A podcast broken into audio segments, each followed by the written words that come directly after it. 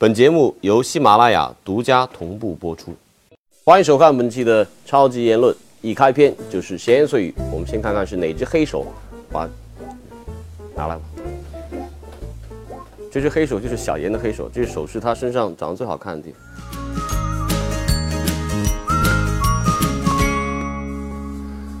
郜林以五球四助攻排列射手榜与助攻榜首位，他的爆发偶然还是必然。上个赛季后半段，我觉得他有着很好的表现，所以，啊，在这个时候冒出来，当恒大自己的外援状态和伤病达到一定程度之后，这是一个必然。下赛季中超联赛球衣背后几时才能用印球员名字而不是广告？我觉得这应该是问中超公司以及各个俱乐部。呃，我不知道大家有没有发现，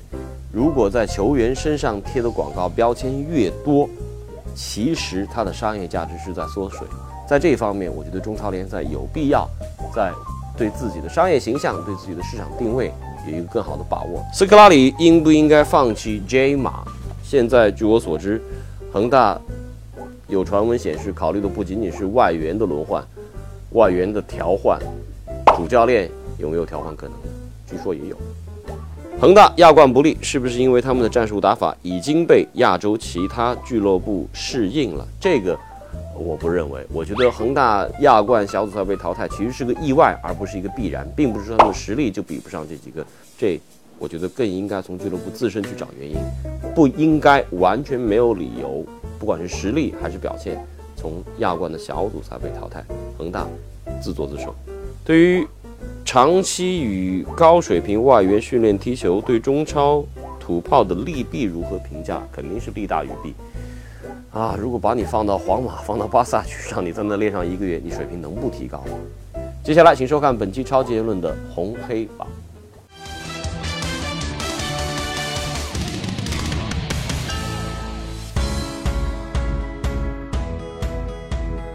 欢迎来到本期红黑榜，本周最红人物。莱斯特城。客场一比一战平曼联，竞争对手热刺被切尔西逼平，狐狸城的奇迹终于上演，英超新王终于诞生，拉涅利的球队成功逆袭，成为了2016年的英超冠军。最黑人物拜仁慕尼黑，本以为在安联能提前上演夺冠庆典，然而南部之星却被门兴一比一逼平，大黄蜂多特蒙德则五比一大胜狼堡。这便延缓了拜仁提前夺冠的步伐。德甲巨人要封王，最快还要等到下轮。最佳瞬间，本轮英超阿森纳的主场比赛，酋长球场的部分球迷打出标语，倒戈温格，要求教授下课。俱乐部到了该改变的时候。执教枪手二十年，三座英超冠军奖杯，一座酋长球场，温格做的其实已经足够好了。最佳吐槽：阿扎尔的扳平进球让莱斯特城提前夺得本赛季的英超冠军。网友吐槽：阿扎尔连续两年决定了英超冠军，去年带领切尔西夺冠，今年送莱斯特称王。亿万美元的洋枪未必真的能够让土炮奄奄一息。在中超最近几轮当中，我们逐渐看到了越来越多的土炮啊，包括像。郜林，包括吴磊，包括其他的本土球员，逐渐在射手榜，在一些关键的技术统计当中体现出了他们的地位，而且在场上他们的作用也体现得非常明显。这肯定对于未来中国国家队的十二强赛，对于中国足球整体的发展，甚至对于中超联赛当中很多职业关系的平衡是有利的一个现象。这是一时的风景，还有可能成为常态。啊，这样的一些现象跟恒大在这一个赛季遭遇的。一个反高潮的开局有哪些关联？我们邀请到了两位业内资深人士，分别是来自于中央电视台足球之夜的王涛老师和新浪体育的袁野老师，和我们一块进行深入的中国足球探讨。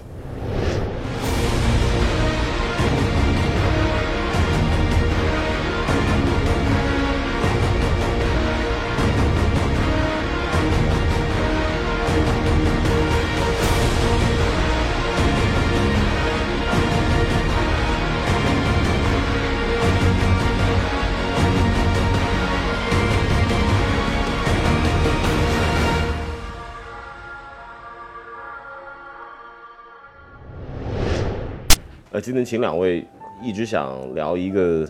跟中超数据统计相关的一个话题。呃，袁岩老师第一次来超级人了，嗯，就是我这几年其实每个赛季呢，每轮比赛我都会特别关注中超以及 CBA 的那个数据统计榜，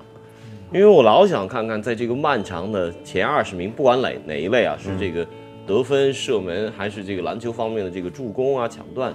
我总想在前面 Top Twenty 里面找到一些中国的面孔。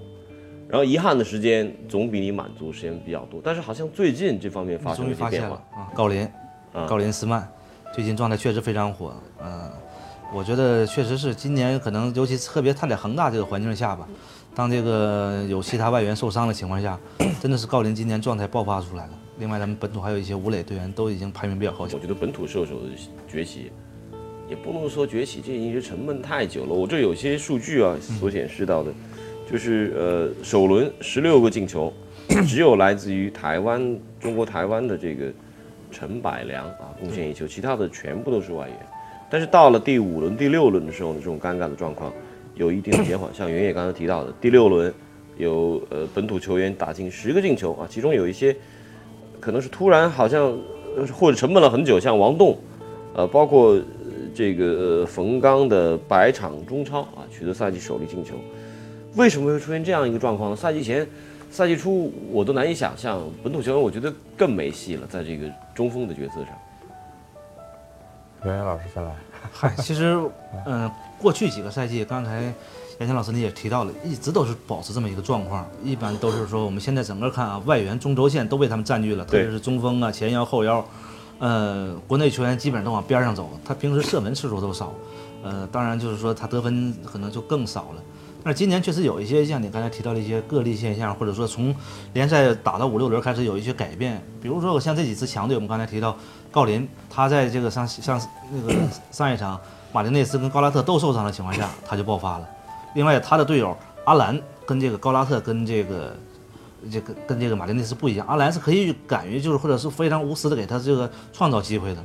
同样就是说，我们看像其他一些中超射手，像吴磊呀，他在这个。嗯，阿尔克森跟孔卡的帮助下，其实他的他的球，我感觉吴磊有点像当年郜林在恒大似的，也近两年提高了。去年可能孔卡刚来的时候，当时还有，呃，富力的起，当时从富力过来的外援，吴磊的位置一度找不到感觉。但是今年我看他确实已经重新找到了感觉。呃，还有其实我们后面可以谈一下，今年有些小将，刚才你提到的冯刚，冯刚其实是九三年的，他是哦，他年龄其实并不大，对他九三年的，对他是。这一届刚刚这个出去的国奥年龄就是主力，但是他在绿城，绿城这个青训搞得不错，已经打了很多场比赛。冯刚目前在在这个助攻榜上也是排名比较靠前。对，嗯，所以说我想这个随着比赛的一些深入啊，当外援被其他球队限制住的情况下，这个时候咱们国产球员他应有的能够把握住机会，有的说或者是说他到了一定阶段他可以出场的时候，还是能够爆发出一些亮点的。嗯。我是觉得有这么几个原因吧。第一个是，就像袁老师刚说的，为什么刚开始的时候外援爆发了？我举个例子，就是标王特谢拉，是吧？对。因为我去江苏可能多一些。他在一开始，你看那几个进球，打山东的时候那进球，简直是砍瓜切菜一样，非常舒服啊。没错。但是后来为什么不行了？因为他的特点其实连普通球迷都能看得很清楚，就是他总是在左边路的那个区域活动，所以呢，他就那几下，他宁肯把人过掉，他也不会。传中，他会继续过你，直到到了小禁区那个附近或者底线的时候，往回回敲那一下，或者是在禁区角上横切那一下。那当你的技术特点被很多的球队了解了之后，对你的防范就会越来越多。每次特谢拉拿球的时候，就会有两三个球员去防他，那他们的这种发挥就没有机会了，对吧？在这种情况下，反而别的球员，不管是别的外援或者是别的国内球员，反而机会更多了。呃，比如打这个苏宁打那一场，这个，呃，打上海申花的时候，二比零，人航进了两个球。对，谁会想到一个边后卫能进两个球呢？第二个原因，我想说的就是国内球员本身呢，他们在随着大牌外援的来了之后呢，他们也底下也在聊，说跟这帮人训练呀，你的水平确实在增长。嗯，就是你能体会到训练的状态当中就已经感觉到不一样的地方了，所以呢，他的水平也在提升。当外援都被盯住的时候，然后他的水准又在提升的时候呢，我觉得有机会自然会爆发的。第三点原因呢，我觉得国内球员有机会上场的这些球员，我觉得他们对于足球的态度慢慢在发生变化。呃，很多人都谈到了，包括吴磊、包括郜林、包括像任航啊、吴曦，他们都谈到说，这些国外的国外的这些大牌球员啊，非常敬业，尤其是在训练当中，所以他们的那种状态直接带动了国内球员的这种状态。也就是说，我的心态变了，我的训练积极了，那对你本身的这种能力的提升有很大的帮助。所以在这方面，我觉得也是有很大的原因吧，主要是这几个原因。本土球员的连续爆发，给球迷们带来了惊喜，也让我们对他们产生了更多的期待。这些球员是否能够将在俱乐部火热的状态延续到国家队，在国足的十二强赛中发挥出积极的作用呢？我觉得本土球员首先就是通过最近一些特别像郜林呐这些球员的表现，他们应该首先树立自己的信心，或者是承担更多的责任。其实像吴磊，我们提到他这个也是个现象。吴磊过去在俱乐部表现挺不错的，但是他在国家队的时候，我们看我总是感觉吴磊不是那种雪中送炭，是那种锦上添花的队员。但其实不是说他的能力不行，甚至我跟国家队一些教练了解的时候，他在平国家队平时训练状态特别好，包括打内部分组对抗的时候。但是有的时候一旦打一些有压力的比赛，他总是不能发挥出自己的真实水平。还有就是，你看吴磊最近的这几个进球也罢，助攻也罢。和他配合的人很重要，就是一个球员呢，得根据他的特点来看，对吧？他这种球员是需要有人给他喂球，或者有人给他能打起这种配合。这个就是他在俱乐部，因为他身边的队友，对他身边，你看孔卡给他的支持非常大。他他在接受采访的时候也说说他非常感谢孔卡，因为给他带来的东西和在场上给他的支持太多了。在国家队，你说那个进球很漂亮，他他的速度体现出来了，他的灵巧体现出来，他的射门的那一下。感觉体现出来，但是谁传的那一下，那个直塞球直接打穿了对方的这个防线，对吧？在这个边路中后卫和边后卫之间直接下去了，就是就是那么一下，感觉好像已经没有了。但是吴磊那个时候他体现了他的能力。但是我们说，呃，刚才其实我们说是分分开的看，他在俱乐部啊，相对来说他可能心心里感觉压力会小一些，他觉得还有红卡，还有埃尔克森，是吧？他真的是属于，所以说在边上说，当你们是被别人盯死的时候，他可以在突然间冒出来。但是在国家队呢，我们说，我想看不只是打西安场比赛，包括他打香港的时候，两场比赛，吴磊真是机会非常多，但是跟平时联赛的表现差距非常大。而且你说打香港不存在，就是说对手给你这个执教的压力非常大。嗯，但你自己的角色转换了，就像你提到的，你在俱乐部的话，他不需要他称这个老大，他真的是在俱乐部的角色也跟他在场上一样，可能更接近于一个。锦上添花。但你要是到了国家队，你而且吴磊现在这个年龄，呃，你现在是在包括在国家队位置，你应该敢于承担这个核心，否则的话，你总总是在俱乐部可能扮演一些相对来说算绿叶的角色，不利于他个人的成长。我觉得可能接下来就是像袁老师提的这个责任心的问题啊。我觉得中国球员很多时候就是有这样一个问题，就是他们的结婚啊或者什么的会很晚。其实呢，咱们都从那二十多岁过来过，就会有那种感觉，就是二十多岁的时候什么都不怕。但是呢，其实有的时候自己内心的东西会很少，比如说责任心，对吧？比如说怎么样去处理团队的关系，这种东西其实不懂。那吴磊在聊天的时候，他也说，他说现在啊，他二十四岁，但是他已经有孩子了，已经结婚了，对吧？在国内球员里面算结婚早的，算有孩子早的。他说，老人常说成家立业，成家立业。他说：“现在他才明白了。说当有孩子的时候，他才发现哦，父母不容易，他才懂。哦，当有了孩子的时候，他才知道他要有责任了。他是一个父亲。我在这儿可以跟你们分享一个段子，就是我亲眼所见的。我有一年，我当当时都已经离开英国了，我大概是零零五零六年，有一次回英国去看一场比赛，当时是去到布拉克本看曼城那场比赛，当时孙建海还在曼城。然后呢，比赛完了之后呢，我到那个。”退场那跟那那个那个通道门口等他，他跟他家人一块出来，结果他跟谁呢？跟当时爱当当时队中有一个中场叫做爱尔兰，现在在斯托克城踢球，史蒂芬爱尔兰是爱尔兰的中场，那哥们当时才二十岁，嗯，就抱着两个娃娃出来，嗯，当时我看我都惊了，我就问孙强，我说这个我记得他只有二十岁，怎么只有两个孩子了？他说十八岁就当爹了，他说当时那个队里面先是基冈，后面是皮尔斯。都非常认同这种做法。他说英国的教练就是这样，他希望运动员早早婚早育早成家，他就觉得你一个成熟的一个男人是应该是一个有家庭啊有孩子这样你才能够真正体会到责任感。当年采访特鲁西埃的时候，在深圳的时候，特鲁西埃就说，跟这些队员说，就当着我们的面啊，就说我希望你们尽快的去成家，成不了家你们尽快找个女朋友，因为这样的话呢，你会体会到不同的生活，而不再是和这些队友一直生长起来的那种环境里面圈养的那种环境里边出来，不懂不懂得社会，不懂得去跟别人交流，不懂得责任。其实这些东西在足球场上，有些是完全能够体现出来的。对，踢球就是做人啊。对，所以我觉得很多的球员现在比以前的球员越来越成熟，我觉得跟这方面的尝试或者观念也有很大的关系。作为卫冕冠军的广州恒大，在新赛季的亚冠小组赛即遭淘汰，而转会窗卖走埃尔克森、买来马丁内斯的交易也引来了极大的争议。埃尔克森在上港的出色发挥也成功打脸，恒大究竟是出于商业上还是竞技上的考虑，做出这样的决定呢？呃，另外还有一个话题，我觉得特别值得一提的就是，咱们怎么都绕不开，只要说到国内联赛，必定会要说恒大。啊。我们节目开篇的时候提到了恒大的爱国，呃，他们确实从结果上来讲是发挥到了这个爱国的作用。但是我所听到的另外一种说法呢，就是还是回到为什么卖掉阿尔克森，以及买这个 J 马过来，这当中据说还是老板做的决定，而且老板觉得这应该是一个很聪明的一笔交易，因为他把这个卖掉阿尔克森获得的收入，再跟这个购买马丁内斯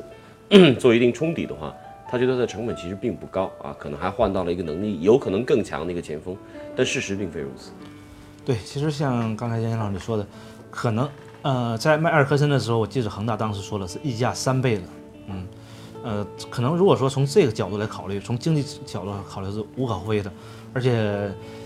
呃杰马可能他的正常身价在欧洲也是应该两千五六百万欧元，他如果再加上卖给呃卖掉上港的一千八百万，可不正好这个是四千二百万吗？他等于说做了一笔从经济上角度上不太赔本的买卖，但是说确实是，他去年引进，呃，当时一四年我记得引进迪亚曼蒂的时候，包括这个吉拉迪诺已经遇到这种相同的问题，跟球队那些巴西外援能不能融合到一起？对，现在所以说我想恒大可能，呃，也会通过这个比赛吧，慢慢会调整。其实现在我已经注意到有一些声音说说在讨论恒大是不是该换外援。那这个时候可能就是摆在主教练斯科拉里面前一个问题。呃，这个问题有时候我觉得可能还在斯科拉里之上。呃，包括前段时间关于这个刘永卓的位置发生调整，而且把刘永灼调整掉之后，我觉得最不可思议的是看到他们发出的一个通告，里面说到内外援管理，内外援的管理，而且最核心一条，俱乐部现在首要目的，作为一个上市公司，是为了尽可能扩大俱乐部的收入，能够争取到能够实现利盈利。呃，坦白说，我觉得如果是一个商业公司，一个有限责任公司，你这么去说你的宗旨是没问题的。但是一个足球俱乐部，把它完全百分百的处理成为一个商业的一个载体，我觉得这当中本来就有问题。刚才刚才涛哥有话要说。呃，我在这个看当时的转会信息的时候，看到了报道里边刘永灼还是恒大俱乐部说到这样一个信息，就是说，我说现在选择一个外援的标准是什么？呃，严晴老师经常在。欧洲待着哈，知道在去选择一个俱乐部选择一名外援的时候，一定是要经过球探长期的跟踪，或者说是调查，觉得哎，或者主教练的这种提议，觉得这个球员确实适合我的俱乐部，然后我们才去讨价还价，对吧？那么这一次恒大买这个马丁内斯的时候，他们也提到这一点，说跟连续跟踪了三年的时间，一直在看这名球员，觉得哎他适合恒大。那如果看了三年都认为是适合的，来这儿后为什么会水土不服呢？所以，要么是说假话，要么就是里面有别的问题。我觉得埃尔克森的离开可能跟去年就上个赛季高拉特的大放异彩有很大的关系。实际上，在上上一个赛季的埃尔克森没有以前的那种锋利了，没错，对吧？没错。所以他会觉得，那我在这个时候，高拉特和埃尔克森两个里边，我留一个牛逼的，留一个好的，另外一个我可以把它卖掉，而且还落了一个名，对吧？对，为国这个。出把手，然后呢，他会再去找一个这样的一个新的一个类似于这样的一个领袖级的人物，能够在这个球队当中。但是他去年发生过，还应该只是说上个赛季存在的一点隐忧，就是高拉特这样表现，可能让埃尔克森觉得自己的地位下降，或者说自己的角色不像以前那么抢眼了。现在高拉特也不爽了，因为 J 马的收入比他高了，工资比他高了三倍到四倍，两个人的作用，我觉得马丁内斯肯定达不到上个赛季阿尔克森的水平。对，表现结果论啊，不说能力。所以我在想，那到底是考察了还是没考察了？其实你说考察没考察，我倒是举个例子，正好上一周啊，马竞俱乐部的人在北京，因为是万达跟马竞俱乐部合作嘛，他们这次正好帮着万达选秀，他们俱乐部有一个总监助理，他们直接说到一个问题，说马丁内斯是我们过去几年引援的一个失败案例。但是我说，那你们这个在这这个帮马丁内斯转让的时候，变成了一个成功的销售案例。他说的一个问题，其实一个俱乐部，你要是说自己培养的一个球员，或者说花很少的钱引进的一个前锋或者是外援的情况下，你对他可能会有一些宽容跟耐心。当然，你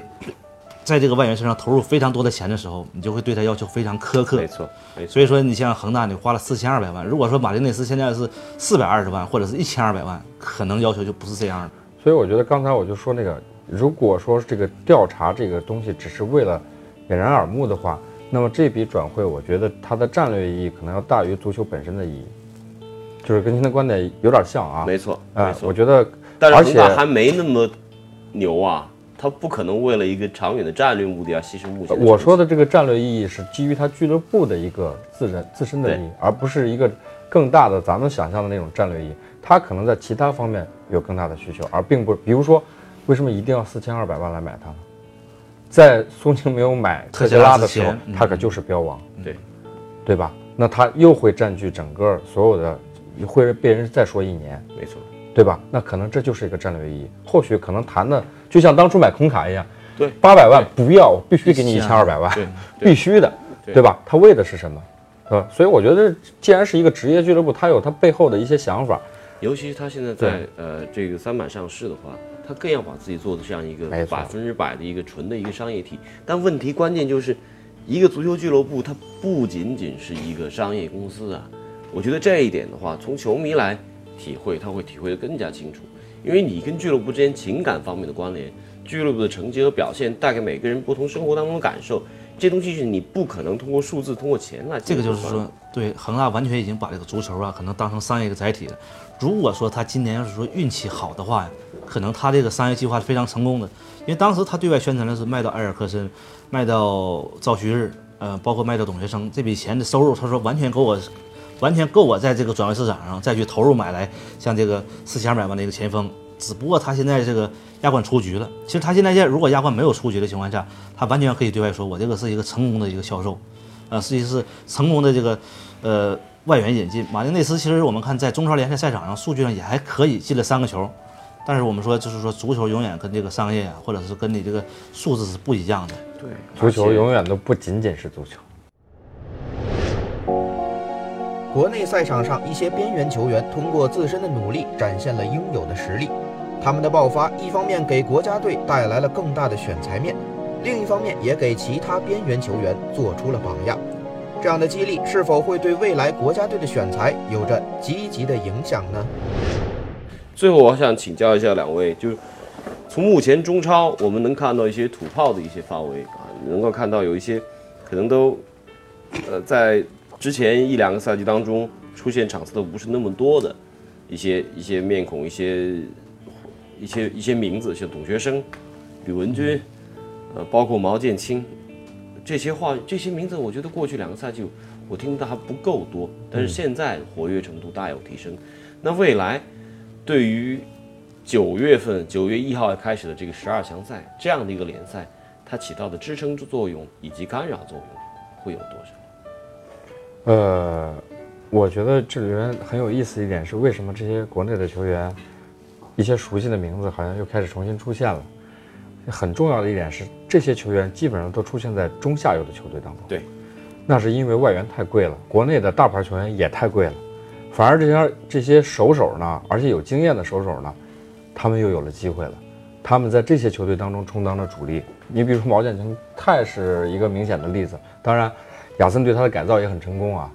呃，我是觉得这样的一个爆发呢，其实对于中国整体球员的一个提升，包括对于那些正在踢或者当替补的这些队员，包括一些年轻队员，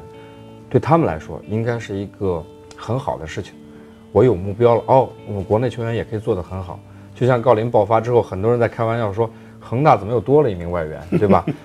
他其实是一种褒奖，褒奖郜林的水准，在各方面的条件好像跟外援已经比较匹配了，这种状态。那么当国内的球员有这样的榜样力量的时候，底下的这些球员，或者说替补的这些球员，他们就有一个动力，说，哎，我也可以踢得像他们一样，因为在训练当中我们好像差的不是很多啊，我缺少一个机会，那我会努力去训练，等待这样一个机会。这样总体来说，整个国内球员水平的提升，对于国家队当然是好事情。当然，选择权在于主教练高洪波，看他怎么去选。但是高洪波也善于从这些不知名的球员里面发掘一些新人。对这一点，国内教练还是挺有心得的。你比如贾秀全，今年从其他地方找了六七个这个队员，有些是免费的。你比如说这个王国明守门员，我还以为他是来打替补的，没想到他场场主力啊。但是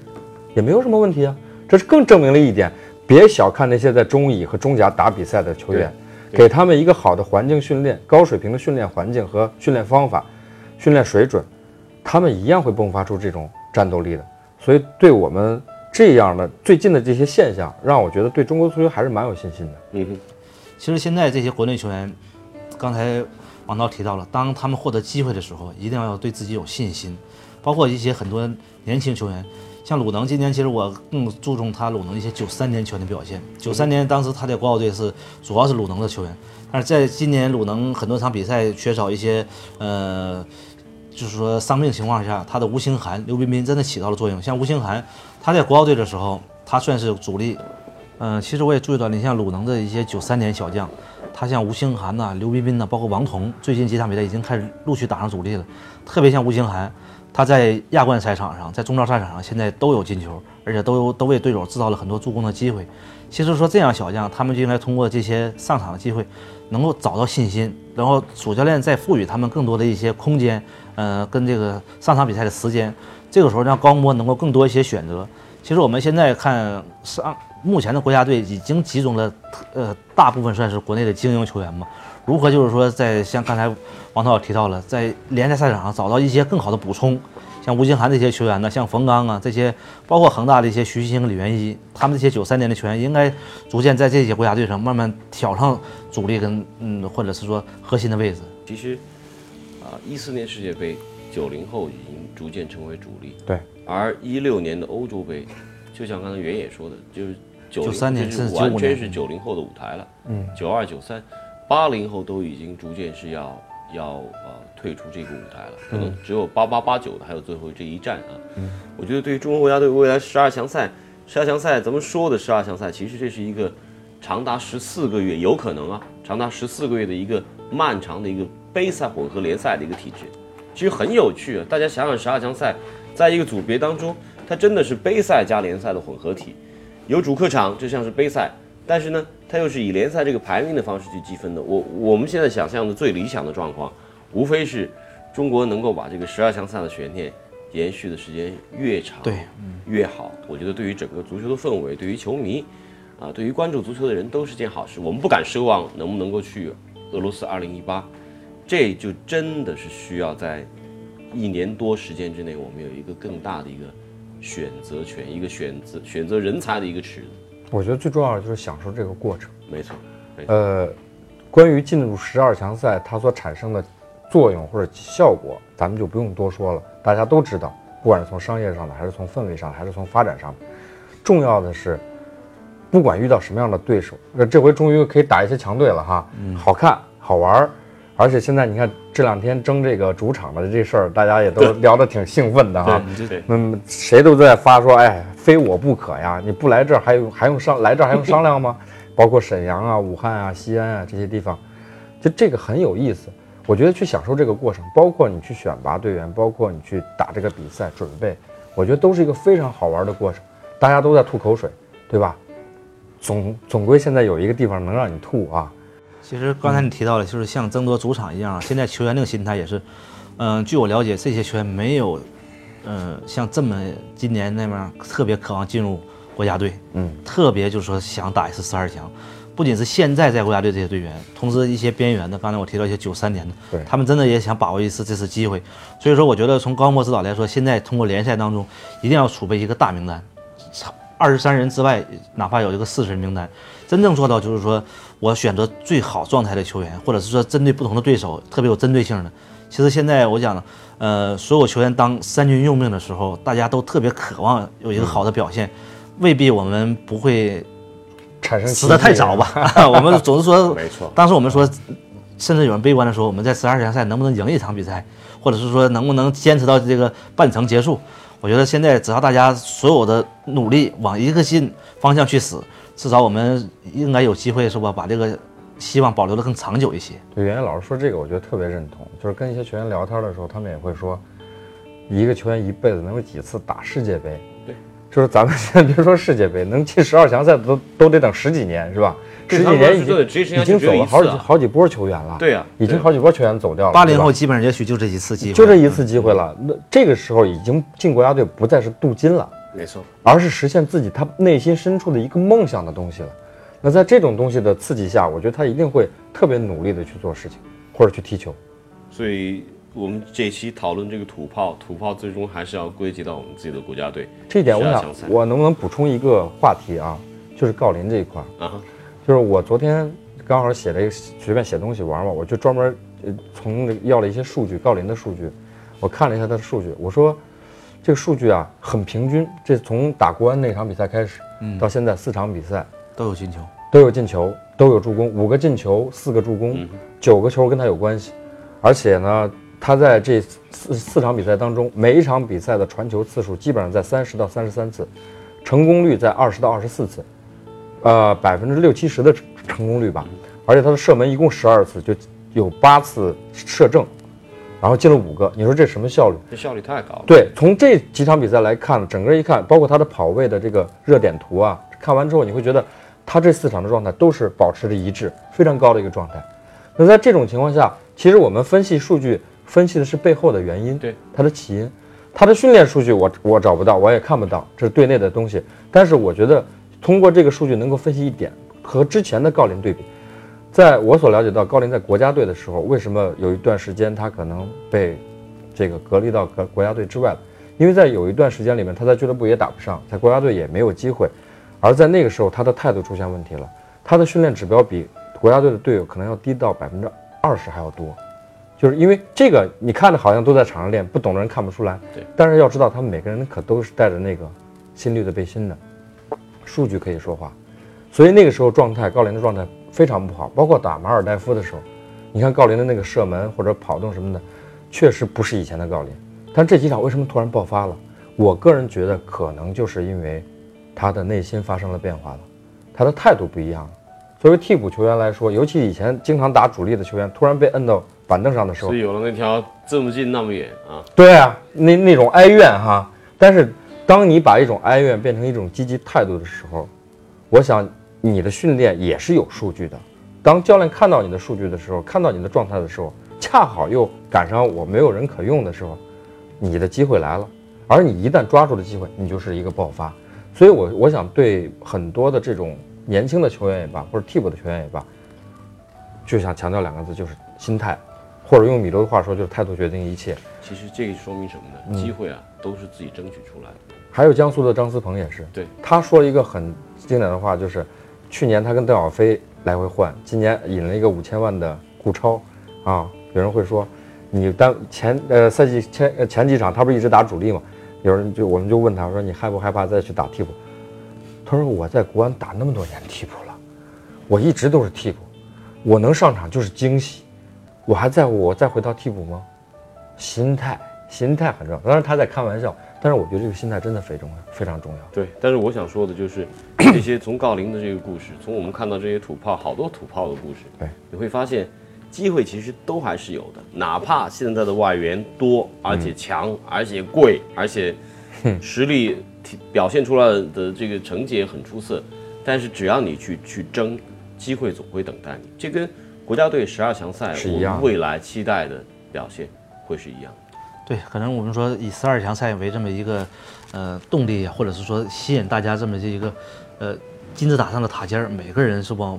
球员也好，俱乐部也好，包括联赛，甚至我们很多企业也好，现在无论是说跟足球没有关系的，都希望以以这个为一个契机吧。我现在现在最主要的是我们本土球员把握好这么一个机会。其实像郜林，这只是我们说非常简单的，他为了十二强赛，他也现在自己要努力，对否则的话他都很难在国家队有他自己的位置。就是这个道理。行，好，好，谢谢两位，谢谢两位，谢谢好，谢谢两位，聊得非常好，非常非常好，谢谢。感谢大家的收看，本期的超级言论，我们的话题集中在中国足球，也希望大家能够在刺客足球 APP 这个超级言论的独家平台来进行相关的互动和交流。请记住啊，在 App Store、iOS App Store 以及安卓各种应用商店当中，您都可以找到刺客足球 APP 进行下载。感谢您的支持。另外，在社交媒体方面，我们有一系列的呃社交媒体的公众号，包括超级言论，包括呃我本本人严强的呃公众号，当然还有微博平台上的各种账号，其中有一个很特殊的，叫做“小严今天录节目了没”。啊，他今天没有录节目，希望大家能关注这些账号，关注这些啊不同的渠道来提出您的问题，分享